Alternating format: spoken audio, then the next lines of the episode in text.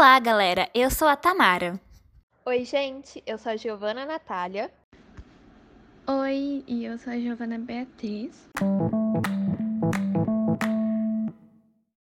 Vocês sabiam que conseguir escutar este podcast é um grande privilégio hoje em dia? Não por ser o nosso podcast com essas pessoas maravilhosas, mas por causa do acesso à internet. Porque desde a pandemia tem se tornado cada vez mais difícil esse acesso para as pessoas em todo o mundo. Agora, imagine no Brasil que 4,8 milhões de crianças e adolescentes entre 9 e 17 anos não possuem o acesso à internet em domicílios.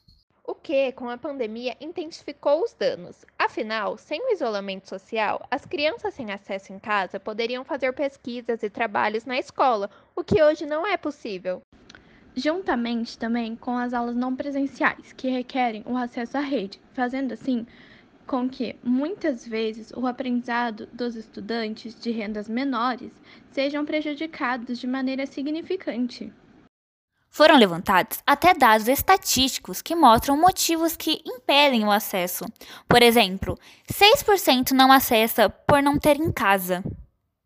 5% porque a internet não é para pessoas da idade dele, 4% porque não sabe usar, 4% porque seus responsáveis não deixam, 4% porque não podem usar na escola, 3% porque não tem internet em nenhum lugar que costuma ir, 2% porque alguma coisa chatearam ou incomodaram eles na internet, 2% por causa da religião e 2% porque os amigos não usam, resultando em 18% do Brasil.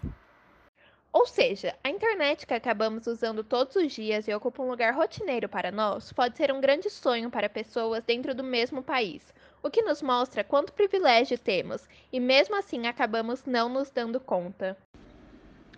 Esperamos que consigam observar toda a situação com outros olhos e que tenham aprendido algo.